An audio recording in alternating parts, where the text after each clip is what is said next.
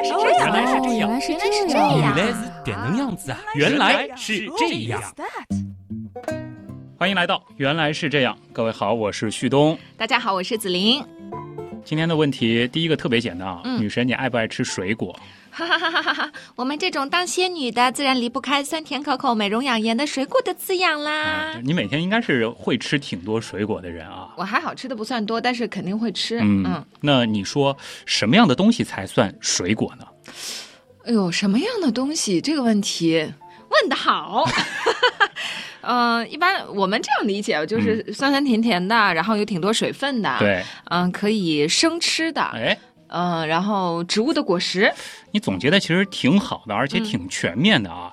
我记得很多年以前讲过一期关于果实的奇葩事，那当时其实也提到过，就是各种各样的水果呢，我们都说是被子植物的生殖器官，对吧？但是我们常吃的啊，比如说桃子、樱桃、苹果、橙子、草莓、菠萝等等这样的水果，它们好吃的部分，从植物学上看呢，又不一定是真正意义上的果肉。进一步分的话，还有什么真果、假果之分啊？嗯，那期节目其实挺颠覆的啊！听完之后呢，会发现，诶，水果竟然那么千奇百怪。哎，不过再怎么奇怪，其实呢，以上这些还都是能够装进果实这个大概念里的。嗯，但是由于今天我们讨论的是水果本身啊，这其实就引出了一些有趣的思考。比如说啊，紫琳，你觉得甘蔗算不算水果甘蔗算水果吧？啊？你看甜甜的，水分也很多，对吧？啊也可以生吃。但是它吃的这个部分是果实吗？好像是茎是吗？对，嗯，那黄瓜呢？黄瓜那肯定是蔬菜呀。啊，虽然说它呃水分也挺足的，然后我们也会拿它生吃，对不对？对但是它不甜呀。啊，你觉得水果是甜的，对吧？啊，那我问你，柠檬算不算水果？哦，这个问题很有技术含量哦。嗯，你会生吃柠檬吗？没有什么人会直接吃啊。但是我觉得在大家的概念里，柠檬应该还是会出现在水果店吧，啊或者是水果摊上，对不对？那我们再来一个啊，香蕉呢？你想这东西它虽然甜，但其实没什么汁水对呀、我怎么一感觉一直在啪啪打脸呢？前面说的好像都不对啊。啊。那因为香蕉肯定是大家公认的水果嘛。是，嗯，好，那你再想想啊，还有一种东西，既没水分还不甜，牛油果这东西是不是水果？哦，我感觉我晕了啊！被你这么一说，我感觉我都不知道到底什么才是水果了。好，再来一个，西瓜是水果吗？那肯定是水果呀。但你知道吗？二零零八年，我国食品药品监督管理局编的《国际食品法典汇编》第二卷当中，西瓜这种东西，它是被列到了蔬菜分类下的西葫芦科果菜类什么？啊。这合理吗？难道是因为凉拌西瓜皮吗？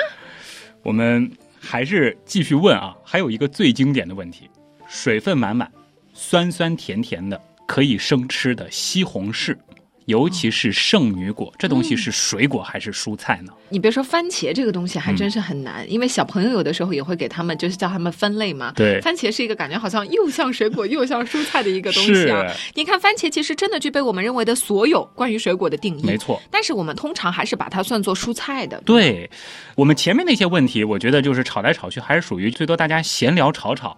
但是番茄的蔬菜水果之争，在历史上可是闹上过法庭的。啊，至于吗？你管它蔬菜水果，你吃不就行了吗？哎，所以我们今天的话题呢，就先从番茄的蔬果之争说起。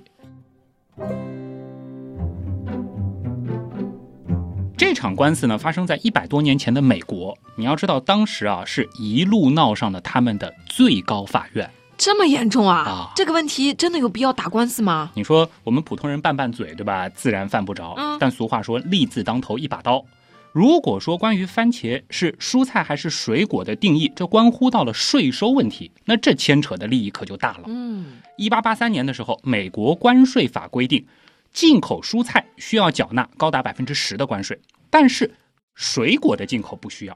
而当时的纽约海关呢，就认为番茄啊它是蔬菜，所以呢要交税。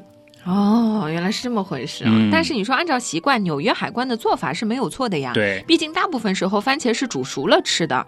嗯，我估计肯定是某个番茄进口商想钻钻空子。你猜对了。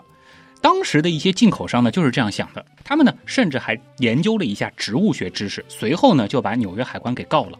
这里面要说一下，事情发生在美国，所以用的是英语。在英文的语境当中啊，我们前面其实提到过两种概念，一个是果实，一个是水果。对，其实用的是一个单词，都是 fruit。哦，这样说的话，黄瓜、茄子，对，都是果实，都可以算 fruit 吗？对，按照植物学标准来定义 fruit 的话。不仅仅是你提到的这些瓜类的蔬菜，甚至什么豌豆啊、黄豆这些也能够包括进去。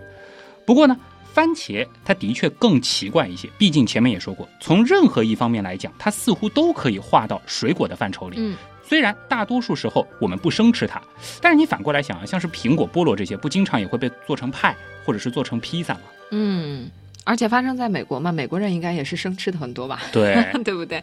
那最后法官是怎么判的呢？前面说过啊，这个案子呢一路是闹到了最高院，看来呢也是难倒了这一路上的各级法官，直到六年之后才有了最后的裁定。结果是啊，法官呢一致站在了被告一方，也就是说他们裁决番茄是蔬菜而不是水果。哦，那理由是什么呢？还是前面说的，就是尽管番茄完美符合植物学中 fruit 的定义，但是呢人们通常是把它作为主菜烹饪食用，而不是甜点。从大众观念和日常吃法而言，它还是更像蔬菜一些。嗯，但是我觉得这件事情就可以看出来，就是水果和蔬菜的界限好像并不是那么的泾渭分明。你说到关键了，这也是这场官司为什么打得起来的原因。嗯，在贸易或者农业相关的一些法规当中，的确是有水果蔬菜之分的。但是我们要强调，在科学上其实并没有。所谓的蔬菜和水果之分，具体来说就是植物学当中是没有关于水果的明确定义的，它更多的就是一种习惯。当然了，蔬菜的范围会更大一些啊。这个像是豌豆、茄子这样的植物的果实，同时呢，也包括各种可以食用的植物的根茎叶，甚至花。嗯，说的也是啊。否则，如果哪天科学家培育出了酸甜口的黄瓜，嗯，那估计又有新的家可以炒了。哎，这可能就换一个什么新的名字啊，绿瓜之类的，大家就会把它当成水果了啊。那其实不仅仅是蔬菜和水果，像是蔬菜和主食。水果和主食之间都会有这样的模糊地带，比如说中国人会觉得土豆是蔬菜，对，但是西方很多地方都会把它当主食。嗯，还有香蕉，我们通常把它当水果，对吧？但是热带的一些地方就会把它当做主食来食用啊。而这个时候呢，我们就只能从语言习惯和饮食习惯上去分析了。那么蔬菜呢，一般是正餐当中配合主食来食用的，而水果通常是饭间的零食或者。饭后饭前的甜点，这就变成一个生活经验的问题了，对吧？我觉得其实对于果实来说，最关键的一点还是在于它够不够甜。哎，只有足够甜，我觉得它才适合当甜品在平时来吃。而番茄，我觉得被水果家族嫌弃，主要还是因为不够甜吧？哎，基本上就是甜到一定位置了，它就可以算水果了，是吧？对的。那你有没有想过，就是同样是植物的果实，为什么有的它就那么的酸甜多汁可口，有的呢就干干涩涩，不怎么适合生吃呢？哎，是啊，我来猜一下，是不是那个自然选择的结果啊？这是一个万能答案，对吧？但是呢，关于水果，其实你是猜对了一半啊。我们先说这一半，那就得从植物果实的演化之路说起了。哦，你还真是一言不合就从头开始。熟悉演化史的朋友肯定知道，最开始的时候，植物是没有果实的。对啊，毕竟得先开花才能结果呀。而且我记得你以前说过，最早的植物是没有花的。是的，花和果啊，那都得等到被子植物兴起以后才出现。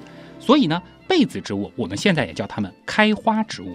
那么在被子植物之前，植物是怎么繁衍的呢？具体呢，大家可以去回听一下大登陆时代以及大名鼎鼎的花儿为什么这样红啊。今天呢，帮大家简单的来回顾一下，植物和动物一样，都起源于海洋。那最开始，它们可能就是简单的将自己身体的一部分，所谓的复制体。传播出去，让它们四处游动和生长。后来呢，一些藻类是发展出了孢子进行无性繁殖，同时呢，还出现了有性繁殖的配子系统，来和无性繁殖交替进行。嗯，后来植物继续慢慢演化，终于成功登上了陆地，哎，大登陆时代开始了。是的。不过在这个时候啊，最早的种子还没有出现。哦，我记得最开始在陆地上兴旺的是蕨类植物，是吗？没错，那它们的繁殖方式和前面说的藻类还挺相似的啊，因此呢，也被认为是最高等的孢子植物。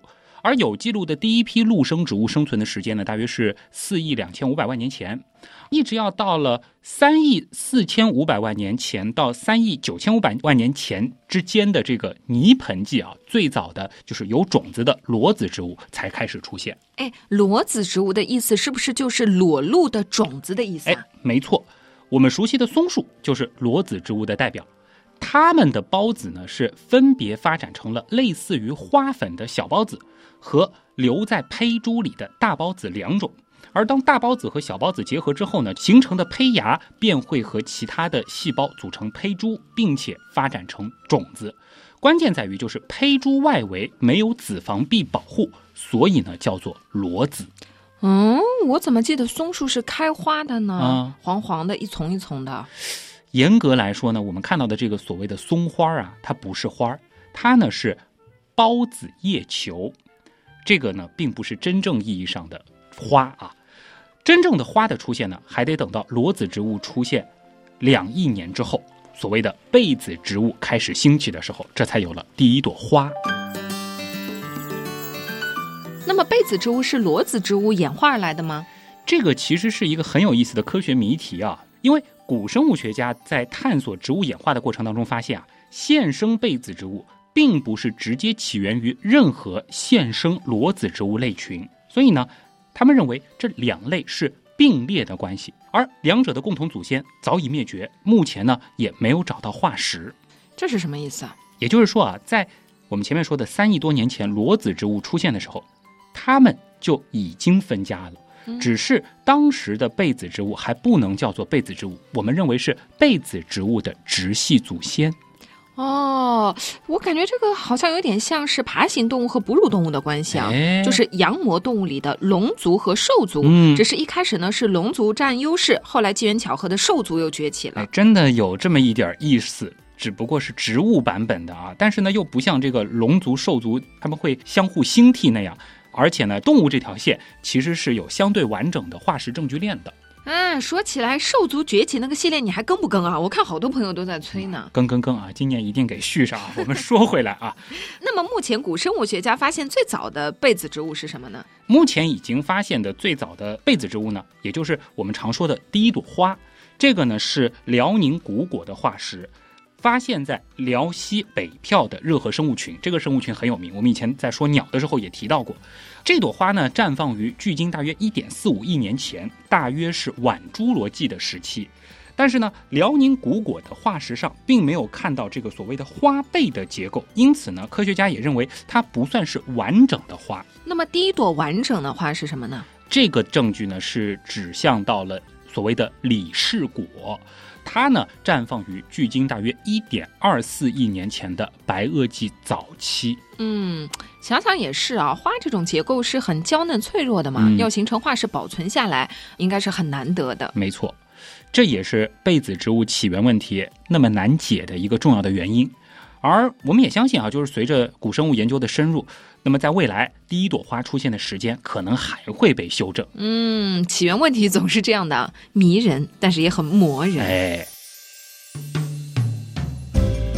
目前生物界主要认同的说法是这样的，就是被子植物呢，大概是在白垩纪展现出了优势，并且呢开始占领陆地。毕竟呢，到这个时候啊，就有明确的化石证据作为支撑了。而科学呢是要讲证据的。那言下之意是还有其他说法吗？哎，比如说去年啊，咱们中科院昆明植物研究所的科学家呢，就通过分子生物学的方法进行分析，认为啊，在三叠纪晚期，这个就很早了，被子植物可能就已经出现。嗯，而裸子植物和被子植物祖先分家的时间呢，可能是在三点五亿年前。哦。哎，你刚刚说了最早的花，嗯那么最早的果实又是什么时候出现的呢？哎，你有没有注意到前面说的这两朵花，无论是辽宁古果还是李氏果，啊、都有果。对，这些花其实都被叫做了果。我们说花和果啊，它本身就是一组鸡生蛋，蛋生鸡的问题。对的啊，只不过呢，在最初的时候，这样的果实肯定和现在我们熟悉的这些硕大、饱满、酸甜多汁的水果是没有办法比的。哎，对。但有一点基本可以肯定，就是花和果的出现啊，令被子植物是获得了巨大的竞争优势啊。所以我刚刚说的是被子植物兴起。兴起的一个所谓的利器，就是他们的花和果这套系统，这也使得他们最终盖过了裸子植物的风头。嗯，听了今天的节目以后再吃水果啊，拿在我手上正在被我吃的，这可是亿万年的历史精华呀！也可以说是植物精心培育的生殖器官。哎呀，怎么怎么我刚拔高起来的？哎哎，说回来啊。说起来，被子植物为什么要演化出果实呢？嗯，或者说果实给他们带来什么好处呢？哎，说的也是啊，就是松果这样的裸子不香吗？是啊，何必搞这些又酸又甜的果实出来呢？毕竟这也是件耗费营养的事儿，对吧？那我们就要继续从果实的演化来说了。哎，我们说植物它不能动，对吧？对所以呢，它想要更好的繁衍，为后代赢得更多的生存空间，那就需要把种子散播到更远。哦，对哦，这样诱惑的色泽、迷人的口味，就是勾引动物们快来吃吧。啊然后种子经过它们的消化道，就可以被带到更远的地方了。哎，没错啊，这个毕竟呢，果实里藏着种子啊，所以呢，按照咱们原样的逻辑啊，更符合动物们的口味的果实，自然呢也就会吸引到更多的小动物来帮助它们传播种子。然后呢，种子跟随着小动物的粪便一起落入土地，又获得了更好的肥料滋养。那么在演化的过程当中呢，这一类的植物或许就获得了更大的生存优势。嗯，哎，这个有一点花儿为什么这样红的意思啊？嗯就是花儿为什么这样红？因为传粉的虫子喜欢看。哎，果实为什么这么甜？因为贪吃的动物喜欢尝。感觉又想唱起来了啊！果实为什么这样甜？好了，呃，差不多就是这个意思啊。当然呢，其实前面也说过，植物的果实多种多样，它不一定都是酸甜口的。对，但是总的来说啊，想要勾引动物来吃的这类果实，它总得带点甜头吧，富含碳水化合物啊，或者蛋白质或者脂肪这样的营养成分。哎，对哦，就是你看，像蒲公英这样的靠风来播种的，它种子外面就没有那种明显的果肉。是我们觉得它就是比较单纯的种子的这个结构，对吧？嗯虽然说它也具备果实的所有特点，当然了，我们要说果肉其实也不仅仅是用来犒劳那些播种者的。包裹着种子的果实啊，哎，即使没有被动物吃掉，那一旦掉落了，其实它本身果肉的这个腐烂也是可以给种子提供不错的养料。哦，嗯，我们可以这样设想，相比较那些水分比较少、能量比较少的小果子，这类植物是不是也具备更好的生存、生长下来的潜力？是的，肥料直接包裹着种子，是吧？是啊，这样看来，这真的是一笔不怎么会亏本的买卖。对。而如果有过种瓜果经历的朋友啊，可能会有这样的经验，就是如果说营养不够、条件不够好，其实这个植物啊，它通常是只开花不做果。嗯，这个策略也对啊，啊毕竟你前面也说过的，结果还是挺耗费能量的。是的。脑洞太大，休息一下。如果听节目不过瘾，你也可以去我们的微信订阅号逛一逛哦。与节目有关的更多知识干货，每周节目的 BGM 歌单，还有趣味猜题闯关都在那里了。微信订阅号搜索“刀科学”，刀是唠叨的刀哦。其实吧，你打“刀科学”的拼音也是可以直接搜到的。嗯，我怎么就没想到呢？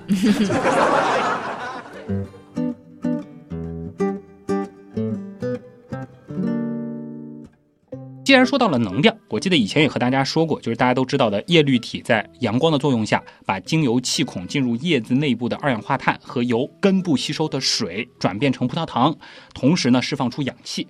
那么光合作用下制造出来的葡萄糖消耗不掉的部分呢，就必然要储存在植物里。哦，所以如果有富裕的话，就会把一部分糖储存在果实里，用来繁衍下一代。哎，今天的题目呢是水果为什么这样甜？那大家应该会有这种感觉，这些年啊，水果是越来越甜，越来越好吃了。对的，对的，对的，啊真的是这样。哎，但是我觉得大家也会很担忧，就是觉得这个是不是黑心商贩给水果什么掉了葡萄糖啊，注射了葡萄糖？你想，我们做科普那么多年，每年都要辟谣这一类的谣言，对吧？嗯，虽然真的是有这样的案例，但是大部分植物如果是掉过的话，它这个品相会非常的明显有问题啊。我们说它背后呢，主要还是由于植物育种技术这些年迅速进步的结果。嗯，那说实话呢，其实这件事儿我们也做了很多年了，不是说这两年才有的，只是说这两年技术更进步了。前面说过，最早的水果是给动物吃的，那咱们也是动物，对在采集狩猎时代，水果呢也算是咱们祖先的重要能量来源之一。当然，到后来呢，可能更多的是一个甜头。那么进入到农耕时代之后啊，人类呢就开始有意识地驯化一些植物，用来生产水果。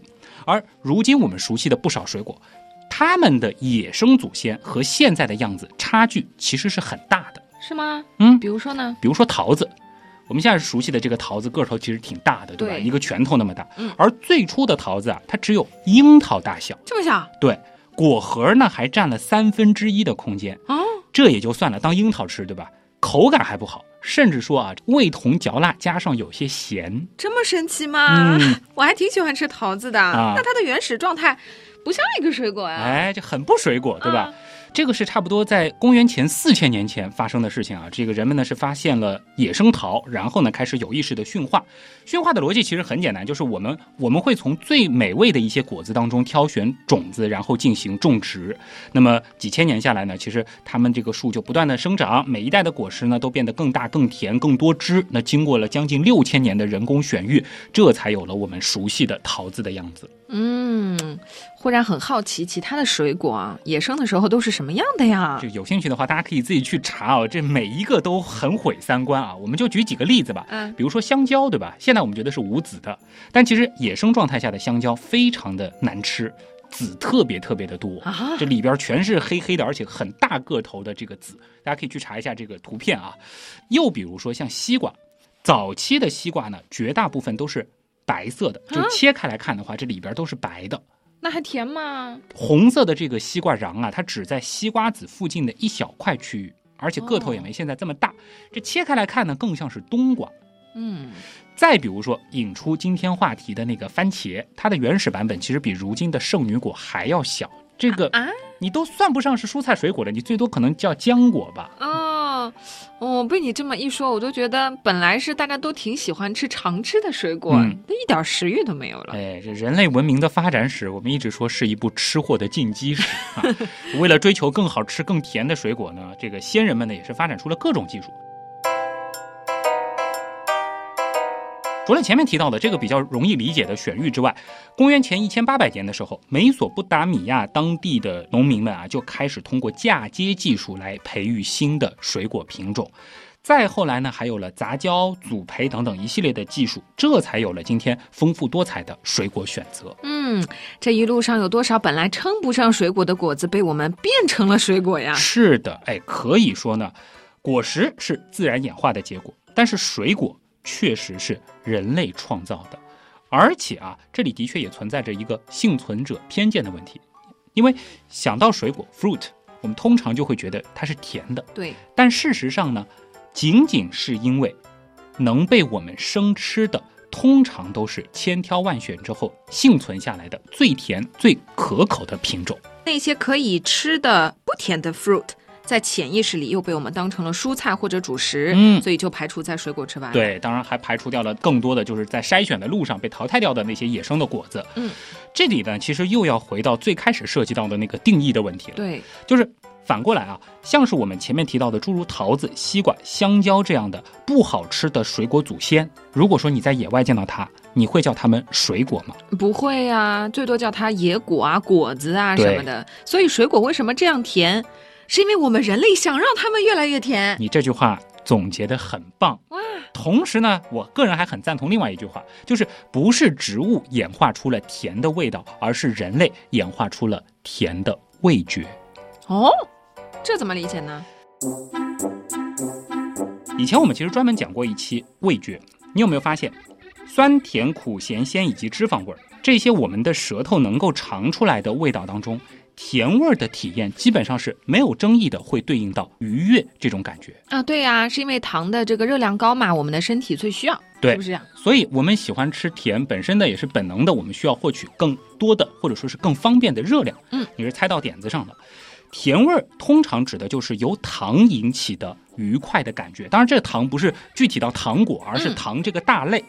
具体一点说的话，就是甜呢是常与连接到汤基上的醛基和酮基有关。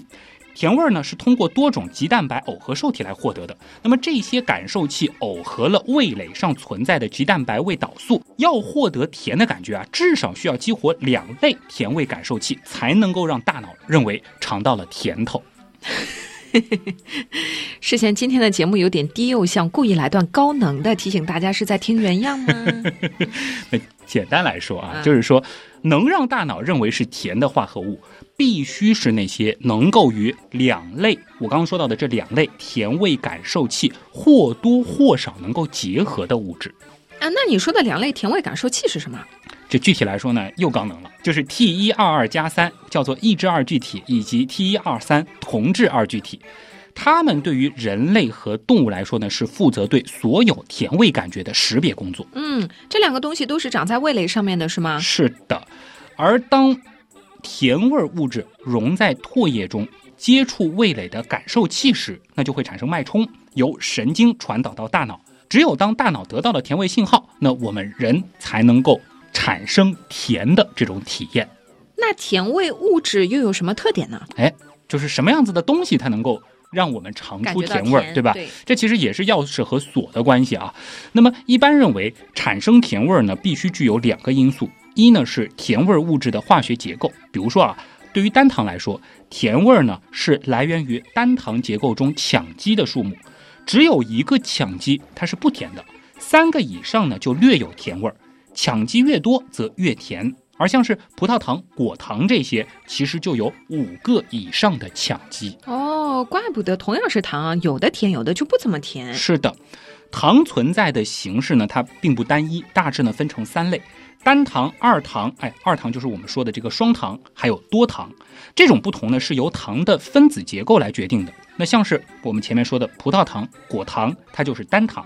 而单糖呢，由于最利于直接吸收，所以它的口感也是最甜的。这其实是大脑的一种筛选了、嗯这个东西相对来说更能够让我们获取能量，所以我们的体验就会更愉悦一些。嗯，那这个是不是就是你刚才说的，因为它们的羟基数量比较多呀？哎，是的，这个是从化学层面来看啊。那么二糖或者我们叫双糖，是由两个单糖连接在一起的。常见的，比如说麦芽糖，还有我们的蔗糖，它的甜度呢就会稍低一些。再接下来就是多糖了，这是由单糖单元通过糖苷键组成的成链分子。那么大都呢是需要超过十个单糖单元，比如说淀粉、糖原、纤维素这些其实也是糖类。它们被吸收呢，是需要在体内经过酶的分解，一般呢是转化成葡萄糖才能够再做吸收。所以呢，一般来说，它们尝起来不那么甜。嗯，因为它们在分解成单糖之前，就路过了舌头上的甜味接收器了。是的，所以呢，像是米饭或者面食，它们其实含糖很高，但是我们吃起来并没有什么味道，或者说并不觉得甜，就是这样的原因。嗯，真的是这样的，就是只有你仔细的咀嚼米饭，时间比较长，你到后面才会感觉到米饭是微微发甜的。，对这个原因呢，也可以和大家解释一下，就是在咀嚼的过程当中，我们口腔当中的唾液淀粉酶是把米饭里的淀粉分子分解成了单糖。这个时候呢，它就会经过我们舌头上味蕾的捕捉，把甜的这种感受传到大脑了。嗯，这个道理用来提醒小朋友们啊，你们细一嚼慢咽的话，吃米饭就会很甜哦。对，很实用啊。还有一些蔬菜其实也含糖，但是吃起来呢就没有水果香甜。原因呢其实也类似，因为它们的糖分呢主要是由纤维素的形式存在的，并不会像单糖甜度那么的高。哎，你所说的这个甜度是怎么来衡量的呢？哎，这个是一个科学概念，甜度呢它是一个相对值啊，也叫比甜度。现在呢，我们是把蔗糖的甜度作为一个基准，一般呢是以百分之十或者百分之十五的蔗糖水溶液在二十度时的甜度，我们定为一。其他糖的甜度呢，则是和它相比较而得到的。那么比如说啊，我们水果里面最多的果糖，它是最甜的一种天然糖分，甜度呢就能够达到一点七。嗯，所以只需要一半多一点的果糖就可以达到蔗糖同样的甜度。对，哦，减肥技能 get 呀！哎呦，到底是爱美的女神啊，这都被你发现了。这个道理的确是如此，但是呢，这里呃关于果糖我们要多说两句啊。像是之前美国南加大的研究人员就做过一个实验，呃，因为现在其实很多的饮料它里面放的不是蔗糖，不是葡萄糖，它放的就是果糖，对或者我们看到的叫玉米糖浆。果糖饮料呢，它似乎更能激起人们的食欲，啊，这或许是因为果糖它同时也是最容易吸收的天然糖分，这可能和我们祖先爱吃果子、爱吃这种甜有关。哦，哎呀，这省了这点糖，结果吃了更多的东西，嗯好像有点得不偿失嘛。哎，我们既然聊到了减肥话题了，嗯我们的减肥达人旭东，你说一说这个水果到底能不能帮助减肥呢？哎呦，今天好像是回顾各种以前的节目啊。这个话题其实以前说过，还是那句话，不谈热量盈余的减肥都是耍流氓啊。呃，建议大家多吃水果的主要目的呢，还是在于补充维生素啊。至于什么水果减肥，大致的原理呢，就是水果水分比较多，因此呢，它的能量密度是比较低的，再加上膳食纤维比较高，容易产生饱腹感啊。那么正常人吃两三个苹果，基本就撑得慌了。但是啊，如果把同样的水果榨成汁当饮料喝，哦，你可能就会吃下更多的水果，反而呢就会摄入更多的糖分，而且是容易吸收的糖分。哎，那像有的水果它不怎么甜的嘛，嗯柠檬啊、百香果啊，还有木瓜啊，你前面说的牛油果啊之类的，它口感不甜，是不是会比较有助于减脂呢？这还是得分开看啊。首先呢，吃含糖量少的水果确实比含糖量高的水果有助于减少糖分的摄取，这个毋庸置疑。但是，请问柠檬、百香果这种，如果不放糖或者不混进饮料里，空口，女神你能吃下几个？过酸瘾的慌啊！嗯，又开始情不自禁的分泌啦。嗯、嗯，那像是木瓜、小番茄这些，在水果当中，对含糖量的确比较少，那口感也不错。总体上来说，真的是推荐的。至于牛油果，这个是争议最大的，而且其实最开始我们就讨论过，对吧？我个人啊，都认为这东西它不能算是水果，我同意啊，我也觉得它应对该蔬菜吧，它的这个性质上其实更像是坚果，对吧？哦用法上其实更接近于蔬菜。对，哎，还有这个东西是不是脂肪含量很高啊？听起来感觉和减肥有点矛盾的。哎牛油果，对这个东西，就是有一派就会觉得这个东西是长胖的，有一派呢却觉得是什么健身减肥利器，对吧？很多网红健康餐就喜欢晒那个牛油果。对，我们来看一下，就是每一百克牛油果，它可食用的部分，它的这个热量啊，是比瘦猪肉还高的。哦我记得牛油果应该是一百七，然后猪肉大概是一百四。哦记得有一个朋友，他减肥的时候呢，一天要吃六七个，哦啊，说有助于减肥，同时呢还不控制其他饮食，也不迈开腿，这个结果可想而知了。就是他其他都正常吃，就多吃六七个牛油果对。这个我觉得你让他多听原样，多吸收一些科学知识吧。听你的意思，怎么感觉牛油果反而是增肥利器呢？怎么说呢？如果像那样吃，这肯定增肥啊，毕竟热量摆在那儿。但是呢，为什么牛油果有人会觉得它比较好、比较健康呢？主要还是从它的这个组分来看的。就是牛油果它里的这些脂肪呢，算得上是优质脂肪，相对来说在身体当中是容易代谢的，而且呢还有利于预防动脉粥样硬化。再加上牛油果含有比较丰富的可溶性膳食纤维和微量元素，那对于预防体内的这个脂肪堆积呢是有一定作用的。所以呢，少吃一点似乎是有利于健康的。同时，我还看到就是和香蕉有点像，从健身的角度来说，它钾的含量比较高，嗯，有利于就是说。在健身的时候，整个人的一个状态、啊。对，那么至于这个东西它为什么会成为健康餐的标配呢？反正我觉得牛油果都挺贵的，更多层面可能还是营销的一个结果。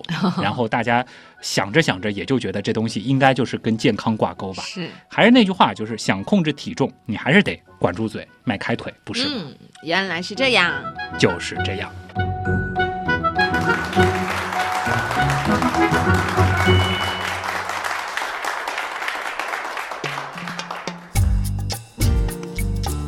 哎，这又是一期比较复古向的原样吧？嗯，对啊，很像啊我、我刚开始录原样的时候的那种 感是觉。，而且其实还挑了很多以前的那个梗出来啊，对对对对对，呃，先说一下这期文案的这个背景啊。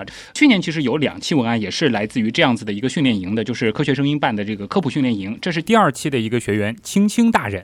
当然呢，这一期是他交的作业改过的第二个版本，然后呢，我又等于是在批作业的这个时候呢，又进行了一个修改，嗯所以就是整体的这个行文，就是你还会觉得非常原样，是吧？就嗯当时看到这个文案的时候，我也觉得，哎，这个挺原样的。不过它是很有意思，最开始的题目不是这个，这个题目是我改的。啊它最开始呢，乍一就是为什么水果是甜的？啊但是呢，他就带着这个问题开始去进行创作，查找资料啊，进行去分析。想着想着就发现他的很多的最开始的一些设想都在不断的被推翻。哦到最后，他其实就把这样子的一个思考的过程凝练成了文案发给我，还有有点忐忑。他说。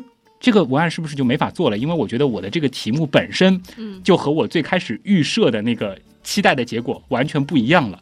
我说这个恰恰就是我们这样子一番思考它最有价值的部分。对呀、就是很多你以为是这样子的，嗯但其实它不是这样，对啊、这才是原来是这样，一直想要给大家的东西嘛。是啊，因为就是当你发现一个问题之后，我们的听众朋友自己可能也会有一番思考，嗯然后也是告诉大家，我们在思考当中可能也找到一些就是错误的观点，然后驳斥自己原先以为的这些论点，然后慢慢的找到真实的知识到底是什么是，其实哪怕是我们司空见惯的水果，别说每一个水果背后都是亿万年的演化，加上千百年的这个选育的一个结果，光是水果这个定义的本身，对，这个我觉得其实就是特别有意思的。这个又回到了我记得当年聊鸡生蛋，蛋生鸡一样的，就是我们在争论一件事情的时候，如果对定义都没有办法达成共识，嗯那所有的争论其实都是无效的。对对吧？水果其实就是一个典型的，它有点算是定义困境的这样一个概念。对，因为在你说到就是怎么来定义主食这个的时候，我就突然发现，其实这个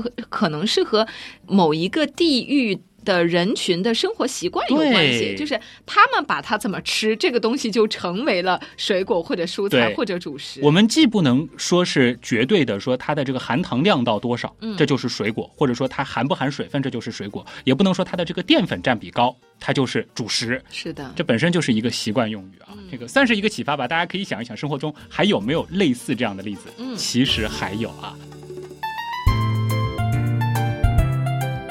好了，以上就是今天的原来是这样啊。女神来，自然要展现一下女神幸福的生活啊，在哪里可以看呢？啊，大家可以在微博上找紫玲玲，嗯孩子的紫，凌晨的凌。哎，女神现在是不是要进军 B 站了呀？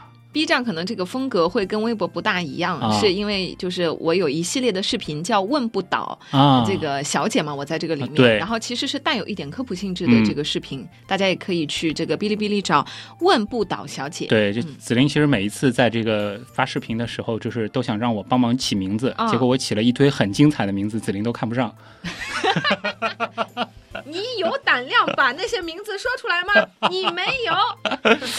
这个这个我们回头来讨论啊，大家可以去看一看，就是直接搜“问不倒小姐”就可以了。对对对，现在视频还不算很多，嗯但是大家可以看一下。然后如果有什么建议或者大家想看什么东西，也可以嗯评论告诉我。嗯，说说不定以后我会以这个什么问不倒先生、问得倒先生的身份，不不不，其实问不倒小姐背后就是由旭东来作为问不倒呃问不倒先生作为支撑，啊不然我是属于一问就倒的那种。这个总之啊，欢迎大家这个围观一下啊，这在 B 站上面对。那么我的个人微博呢，在新浪微博就是旭东，旭日的旭上面一个山，下面一个东，还有呢就是我们的订阅号刀科学，还是要强推刀科学里的原品店啊，这里边真的是有非常多有趣的周边啊，这个各种这个上次说。好给我的闹钟呢，闹闹钟在路上，马上给在，哪里马？上给你，马上给你听众。都拿到了，我还没拿到，是吗？真的吗啊，？没有吗？没有听众拿到呢，啊真是这个刚刚生产啊，家赶快去买，赶快去买，赶快去买，可能大家会比我早收到。有可能啊如果有人收到了，要告诉我好吗？好我就可以去说徐东，我的闹钟呢？啊、应该这两天开始发第一批货了啊，这马上啊，马上啊，不着急啊，尴尬了。好了，还有就是欢迎加入我们的原样刀友会啊，刀是唠叨的刀。好了，以上就是今天的节目，再一次感谢通过所有方式支持和帮助我们的朋友，是的，原样的发展离不开大家的支持。我是旭东我。是子林代，表本次节目的撰稿人，来自科学声音科普训练营的二期学员青青大人，感谢各位的收听，嗯，咱们再见。下周再见。